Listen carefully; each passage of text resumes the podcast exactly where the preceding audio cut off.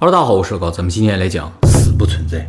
死不存在呢是一本书的名字，全称叫《死不存在》，根据最新量子力学提出的新假说。这本书呢，我们在之前的阿卡西记录的影片中也提到过，它能够解释我们在阿卡西记录那个影片中没能解释的几个问题，比如说阿卡西记录在什么地方，它是怎样一个形态存在，以及为什么全宇宙的信息都会被记录下来。而且呢，它是从科学的角度去解答这个问题，不是神学啊。谁写的？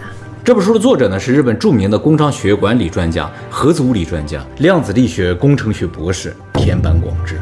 今年呢已经七十二岁了。他在学生时代的时候呢，一直在东京大学读书啊。最早呢是在东京大学学核能物理学，到研究生的时候呢转学医学啊。研究生毕业之后呢，就继续在东京大学攻读量子力学的博士学位，跟欧本海默那伙人是一样的，只不过他是在东京了啊，人家是在德国。那么一九八一年，也就是他三十岁的时候呢，拿到了东京大学工程学的博士学位。同年呢，进入日本三菱金属搞科研。六年后，他成了美国西北太平洋国家研究室的研究员。西北太平洋国家研究室就是当年曼哈顿计划制造原子弹核原料的地方，那，全世界第一个核反应堆在这个地方，哎，他就成了这个地方的研究员，然后移居到美国去了。后来他回到日本的时候呢，就进入到日本总核研究所，从研究员呢一直干到日本总研的董事。日本总研就是住友集团下的一个智囊团，里面都是世界最顶尖的各方面的专家。后来在二零一一年，也就是他六十岁的时候呢，出任了日本内阁大臣官房长官的顾问，就是这样一个代表了日本最顶尖头脑的学者。这个人呢，在年轻的时候一直是搞科研的，主要也就是研究量子力学的。后来得了一场大病，差点死掉，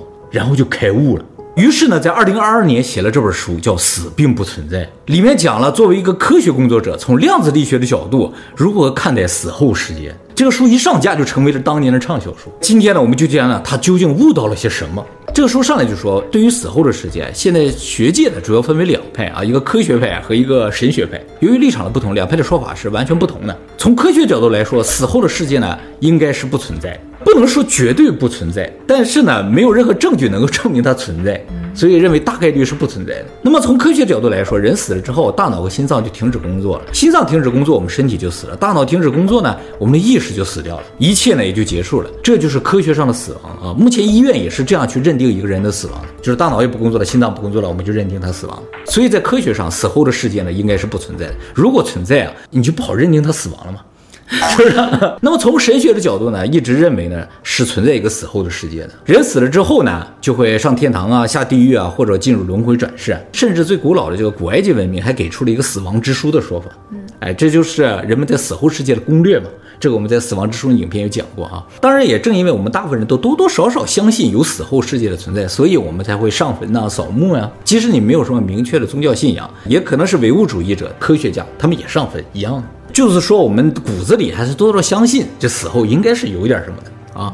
那么，其实科学和神学最大的分歧呢，来源于对于意识的认定。科学认为啊，意识是不能独立于肉体存在的，所以肉体死了，意识也就死了。但神学认为呢，意识是可以脱离肉体存在的，所以即使肉体死了，意识也照样存在。哎，这是他们最大的分歧，就是对于意识能否独立存在的一个分歧。那么，除了科学和神学两大派别之外啊，其实最近呢，还出现了一个更有说服力的派别。这个派别虽然没解释什么，但是他就说了一下现象，大家也觉得，哎，这个事儿可能更靠谱一点，哎，就是濒死体验派，哎，他们其实属于叫临床医学派的，就是到目前为止，在临床医学上发现了不少濒死体验的案例，很多经过濒死体验的人呢，都出现了灵魂出窍的情况，不是所有人都会这样，是一部分。有的人呢，就看到了自己呢从身体里出来了，飘在空中啊，看到自己躺在病床上；有的人呢，看到了光，看到了花海，看到了冥河，看到了自己已经死去的亲人。那还有人看到了整个宇宙的历史之类的。那这些事情呢，从表面上好像是对神学说法的一种支持啊，但是呢，每个人看到的东西又不太一样，也有可能是受到宗教的影响产生了一种幻觉嘛。当然，也不是所有情况都能用幻觉来解释。比如说《天堂证明》的纪录片，我就介绍过，就是有个濒死体验的脑科医生，他在濒死体验的时候见到一个他。本不认识的人嘛？他妹妹。对对对，这个就用幻觉解释不了。那么作者认为，科学之所以认为死后的世界不存在呢，是因为用科学是无法解释死后的世界的，所以认为它不科学。而神学呢，根本上没有解释为什么会有死后的世界，只是给出了一个设定，说神当初创造这个世界就这么创造，就有死后的世界。也就是说，科学不能解释，而神学不解释。哎，这种矛盾在科学和神学里是普遍存在。对了，说到这儿，我想说一个事情，就是有很多人啊，对于不科学这个事情可能有一定的误解啊，就是不科学啊，原本是指用科学无法解释，但是现在啊，很多人认为不科学就是谎言，就是欺骗，就是假的，就是错的啊，其实不是这样的啊，是完全两回事儿。不科学并不代表它是错的，只能说明它用科学无法解释，就是科学处理不了这个问题。那么田光榜志说，他作为一个科学家，一开始是坚信死后的世界是不存在，他是个唯物主义者，同同样呢，也不太相信有什么超能力啊。超自然力量、遥视啊、预言能力啊，他都不信。但是他经过多年量子力学的研究之后呢，发现了种种量子世界神奇的现象。还有就是他经过了一次大病嘛，就差点死掉这么个事情啊，他突然觉得啊，死后的世界这个事情可能用科学是可以解释的。他是什么病啊？经历了。哎，关于他是得了个什么病，后来怎么好过来，他为什么产生这么大的意识的变化，这个以后我们专门做影片讲解。其实这个内容啊，比今天要讲这个死不存在更为庞大。啊，是跟宗教有关系的。就是他虽然不相信宗教，但是他突然觉得，哎呀，宗教里说的字儿好像是对的。那他现在有宗教信仰？没有，他试图用科学去解释宗教，就是他越来越觉得宗教高深莫测啊，像那些科学家一样。一样。他今年已经七十二岁了嘛，反正科学家只要到老了，他就开始相信神学，因为他们不想死，可能吗？那么这本书呢，就是他作为一个科学工者对于死后世界的一种科学解释。他说啊，人死了之后，人的肉体真的会死掉，但是精神、思想、意识呢是不会死掉的，不存在死亡一说。你的精神和意识呢会一直存在下去，存在在哪儿？呃，存在在一个叫做零点场的地方。哎，这个零点场呢，就是量子力学上的概念。他说他会在这个零点场，直到永远都不会消失。那也不会转世喽？不会，跟转世没有关系。那么量子力学上有两个非常重要的概念，叫做量子真空和零点能量。就通过这两个概念得出了零点场的概念啊。接下来我给大家解释一下什么叫量子真空和零点能量啊。就是按照我们经典物理学的说法的话，真空里边就是什么都没有，所以呢，它里边是既没有温度也没有能量。但是现在发现不是这样的，就是即使在绝对零度的完全真空之中，也存在着某种能量。这个能量呢，就被称之叫零点能量。这种能量的存在呢，是不依附于物质，也不是依附于任何其他的东西啊，是依附于空间存在的。所以只要有空间，它里边就有这种能量。也正因为它依附于空间，所以它充斥着整个宇宙。只要有空间的地方就有它。这个零点能量呢，不是假说啊，它是通过卡西米尔效应实验证明了。那么目前物理学普遍认为啊，零点能量是非常巨大的。美国著名的物理学家约翰惠勒说啊，通过他的计算发现啊，一立方厘米的空间之中蕴含的真空能量，就可能比我们观测到的整个宇宙所有能量的和还要大。那么大？当然，我们观测的宇宙，我们只能看观测到一些物质啊，或者一些光线什么这，我们计算出的能量可能是比较小的。但真空能量就一立方厘米啊，里边就只有真空，什么都没有，它里边的能量呢，就比这个宇宙都大。而另一位美国著名的物理学家理查德·费曼也是参与过曼哈顿计划的啊，他说呢，根据他的计算，一个灯泡大小的空间中含有的零点能量可以蒸发掉地球上所有的海洋。那这个能量能利用吗？哎，这是现在正在研究的事情，但是研究这个能量是有争议的。为什么啊？这就和这个能量的来源有关系了。就是目前有一个比较有力的假说认为啊，这个真空能量是一对正负能量消除之后的结果。就是说，在真空中啊存在着两个特别强大的能量啊，它们是一正一负的，所以凑在一起呢，你就感觉什么都没有。但其实两个都超级强大，你给它分开的话，就是两倍超大的能量。呃，什么感觉呢？就比如说你两个手合在一起，你这样不使劲的话，它也是静止的；拼命的用力，它也是静止的。但是这是不同的概念的，你知道吗？哎，现在就想把它俩全都提取出来，就超大的能量嘛。这个能量啊，有可能就和宇宙的诞生有关系。我们现在认为宇宙是从无中诞生的。什么叫无呢？就是真空嘛，什么都没有嘛。其实就有可能是两伙特别巨大的能量顶在这个地方，因为一个什么原因啊？它一下错开了一点，就哇，宇宙诞生了。哦，有道理，是这样一个结果哈。所以研究这个提取真空能量，有可能诞生宇宙，你知道吗？这个能量如果能安全提取出来，人类也就不是越一级的问题了，直接顶级了，因为创造宇宙了嘛。哦直接到顶级，一下七级了，对吧？所以研究这个问题现在是有争议的，要不要研究？有一些人是很想研究的，一旦研究出来了怎么提取了，那就可能非常的危险，要做实验的。所以弄不好哪一天就下个宇宙就直接就诞生了。那么这个真空就叫量子真空，里边的能量叫零点能量嘛。这个零点能量形成的场呢，就叫零点场。所以呢，整个宇宙就是一个零点场。关于场是个什么概念，其实大家也不需要去理解，它其实就是宇宙的一种状态啊。而宇宙呢是一个空间，它是这个场的一个载体，大家理解到这个程度就可以。反正就是宇宙空间呢就是一个巨大的场，哎，这里边就可以存放一些东西。我不需要去理解它。啊，对对对，就是我觉得有些人可能想要理解，我就是听个乐呵啊，行，挺好，这就对了。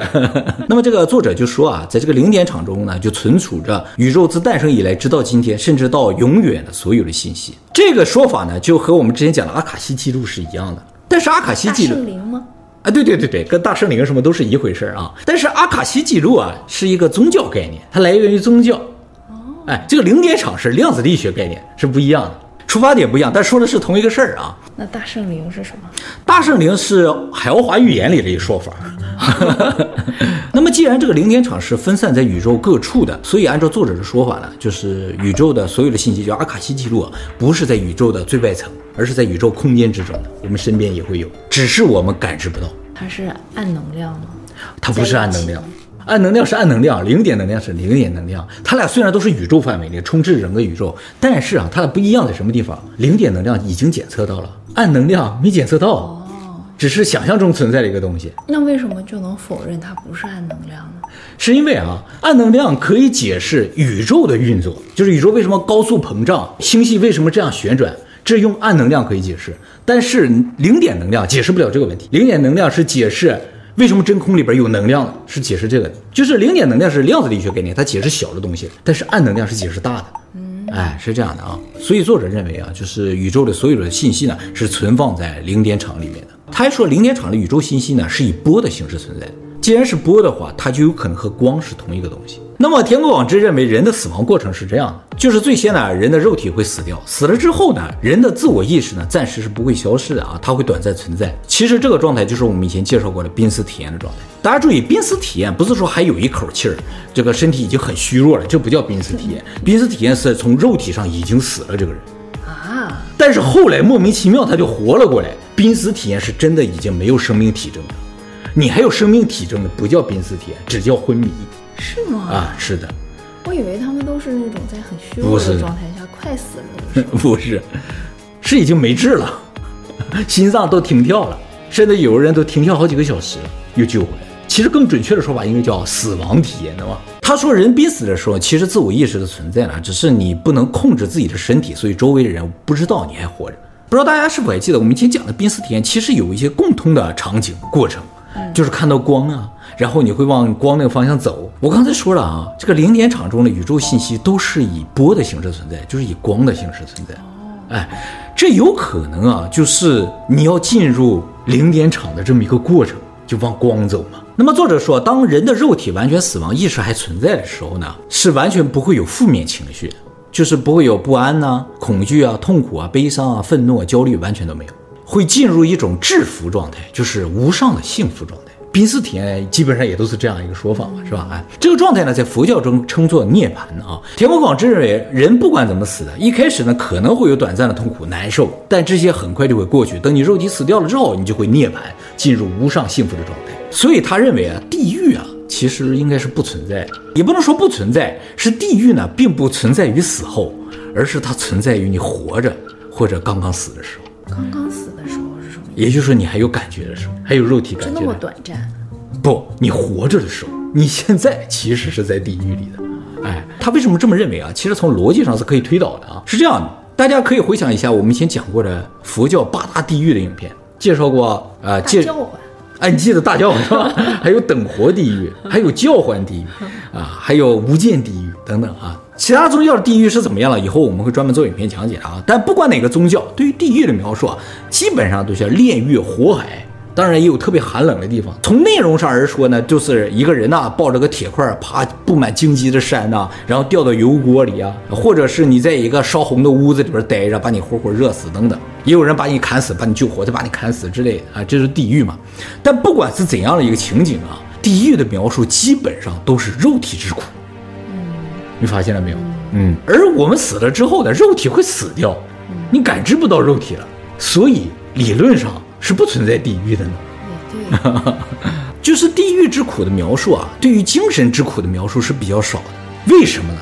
因为精神之苦啊，因人而异，有些人内心强大，不会有精神之苦，但肉体之苦，人人都差不多。哎，他认为地狱的这种描述是一种社会统治的需要，天堂也是一样的。天堂呢，就是对你做好事的一种嘉奖，而地狱就是让你不要做坏事。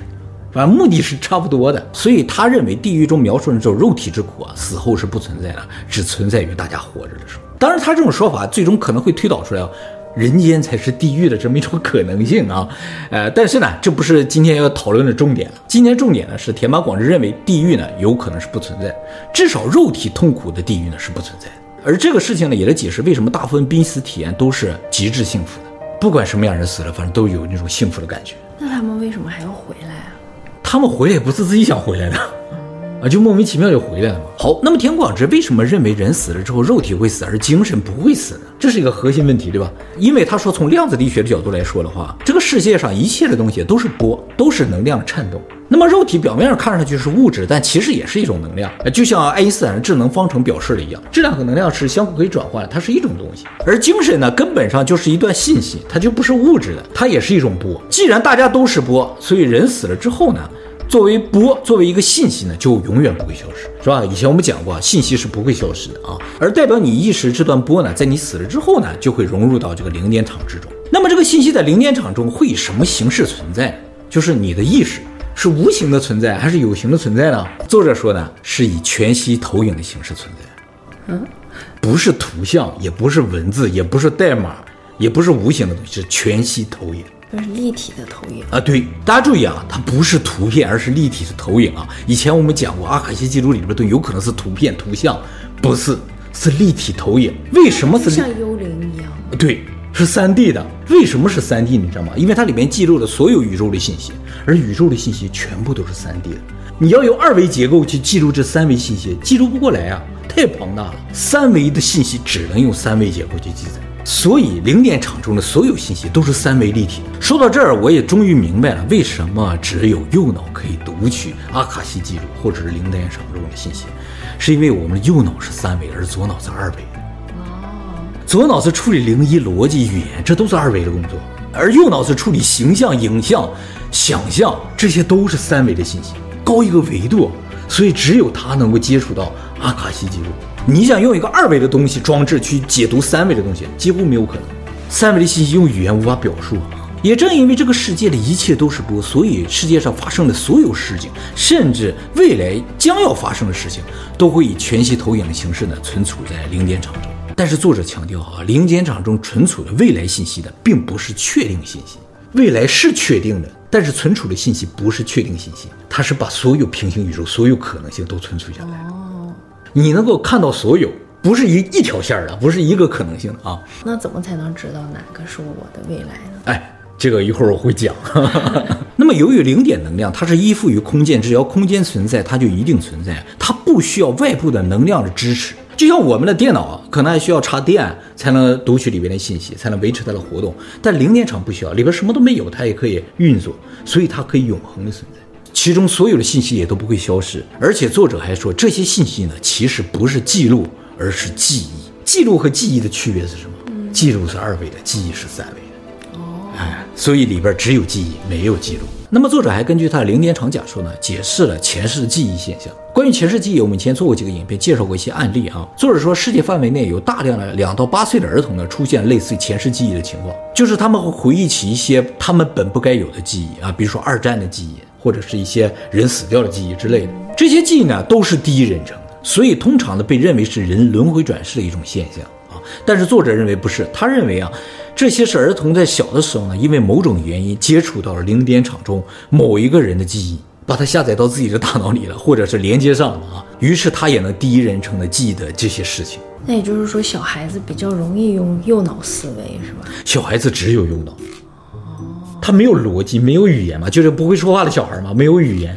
八岁了啊，八岁可能有语言，他就渐渐的没有优良的接触零点场信息的能力了。就是从八岁开始，这个语言啊逻辑就已经建立起来了，他开始习惯用左脑思维了，右脑不再用了，他就不能够接触到这些信息了，他就不再记得了。像有一些精神病患者，你知道吗？他就有可能不能左脑思维，在我们看来他无逻辑嘛，他有可能就是接触到那上面的一些信息的一种表现。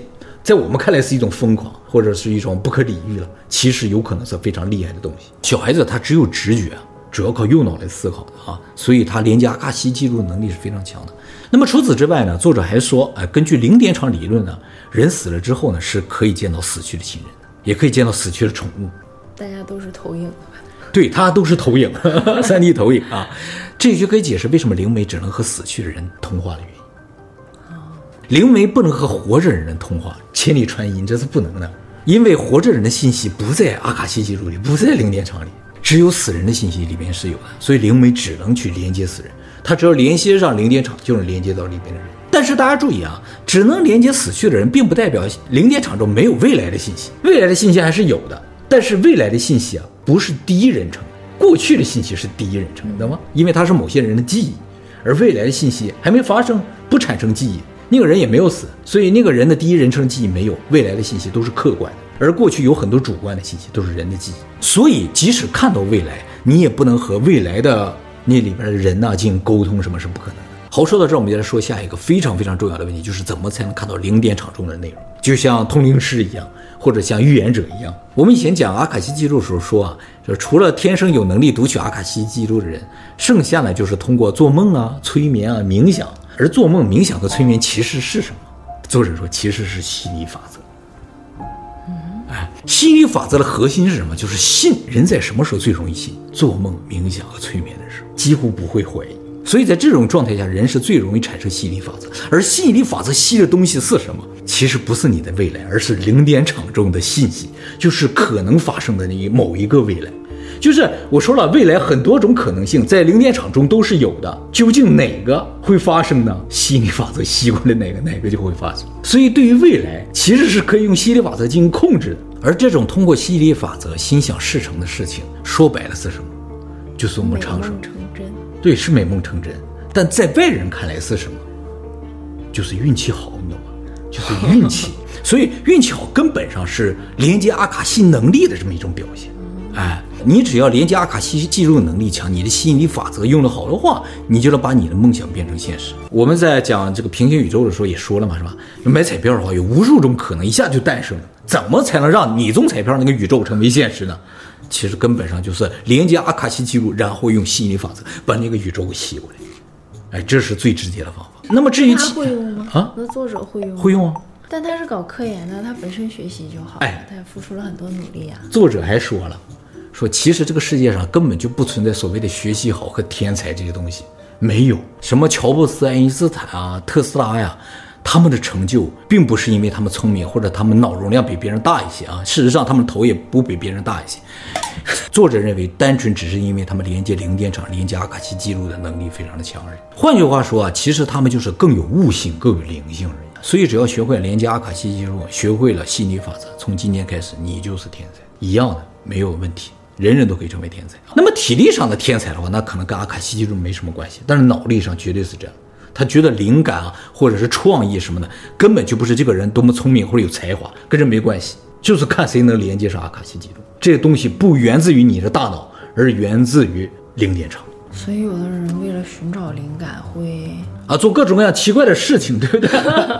目的只有一个，就是让自己用右脑是吗？用右脑进入一种能够吸引这种。零点场里信息的这种能力，这么一个像做梦，增强这个可能性。嗯，至于吸引力法则怎么用的话，这个以前我们在影片里面讲过了啊，大家可以去研究一下啊。不知道大家是否已经开始尝试了呢？那一见钟情会不会就是自己用吸引力法则把自己的 type 吸引过来了？肯定是啊，要不怎么你的理想型就会出现在你的面前呢？是吧？肯定是你日思夜想，你潜意识中认为这就是你的理想型，然后就把这种人就吸引过来，就出现在你面前。哎，那么同样的，作者还认为呢，就是超能力是不存在的。所谓遥视啊、预知能力啊、还通灵的能力啊，都是连接零点场的能力而已。但是这种遥视，如果是连接零点场的话，他看到的是无数个不确定的呀。但是遥视的人，他们看到的，就是符合客观事实啊。不，也只有一些符合客观事实啊，它不是总准的嘛。哦，不是总准啊。对啊，只是他们能看到。他们看到一些可能性，他们自己可能都不知道哪个是对的。那用遥视破案不是很不准吗？破案是已经发生过的事情，嗯、过去的事情是确定的。哦，虽然所有的可能性都存在，但是究竟哪个是你这个宇宙是已经确定的。哦，哎，但是未来哪个是你这个宇宙不确定。哎，不一样啊。OK，这就是《死不存在》这本书写的一些内容啊。呃，当然不是全部的内容。如果大家感兴趣的话，可以自己买来看一看啊。这本书呢，根本上就是用最新量子力学的一些概念呢，去解释了死后的世界。那么根据信息不会消失的理论呢，就推导出了我们意识是不会消失的。那么它去了哪呢？就去到零点场，永远保存在那个地方。至于我们在零点场内是怎样度过接下来的一辈子、一辈子、一辈子，就要不太知道了啊。作者也不太知道，但是他觉得应该是在那里的。那么除了死后可以接触到零点场数据之外呢，我们活着的时候其实也是有机会接触到的。这是一种人人都可能具备的能力啊。哎，主要就是用你的右脑去连接上它，然后用心理法则呢去改善你的生活。最后呢，我在这个地方也提醒大家。就是我们的意识最终会进入零点场这个事情呢，是作者的一个假说。什么叫假说？就是科学的假说。就是虽然没有证据，但是这个说法呢是符合科学逻辑的，称之为假说。很多科学理论呢都是先提出假说，然后再去验证的。所以死后究竟会不会进入零点场这个事情呢，是未来需要验证的一个事情。如果验证了，它就是科学。那如果我们活着的人能准确的连接到零点场的话，嗯、不就证明它是真的吗？其实也是。就是说，如果你能够通晓古今，什么事儿你都知道，这是要准确的连接啊。对，连接上了，很稳定的连接上了，就问你什么你都能答出来的话，其实就可以证明。哎，对你这个方法更好一些，是吧？那也就是没有这样的人能稳定连接，能稳定并且准确的连接，这是一个有难度的事情，大家不妨挑战一下。会不会动物比较能稳定的连接？我感觉是，它只有右脑嘛，是吧？它不太逻辑思维的，不会说话。他要会说话，左脑就发达了，右脑就又不行了。这事儿真的挺难办的，最终用语言来表述都不行。我们也必须啊，是大脑直接成像才行。就是它连接上去看到了什么，我们直接能成像出来看到的话，啊，那就可以证明阿卡西记录的存在，啊，零点场的存在。好，讲完了，这集有意思吗？有意思啊。有，有意思，有。不要一说讲完了很生气。啊 有，啊有意思，行。他他连接上了，连上了。你给你给我讲讲怎么事儿呗？怎么回事？啊，你说。哎呦，说说说说，怎么事？啊啊啊！知道了知道了。李显，你发出的信号都是一维的，维度太低，听不懂。连接这么这么多呀？